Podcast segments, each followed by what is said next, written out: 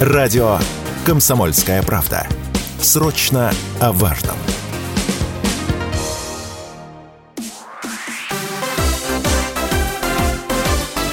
Новости спорта.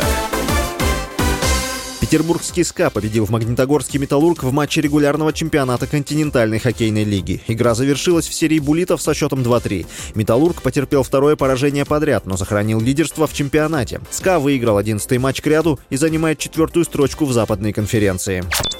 Московский «Спартак» на выезде проиграл Грозненскому «Ахмату» в матче 17-го тура российской премьер-лиги РПЛ. Встреча завершилась со счетом 2-1 в пользу хозяев. «Спартак» с 27 очками находится на седьмом месте в чемпионате России. «Ахмат» остается аутсайдером РПЛ и занимает 13-ю строчку.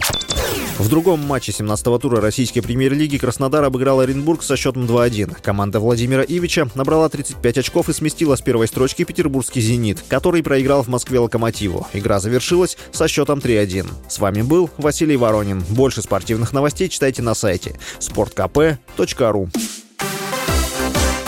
Новости спорта.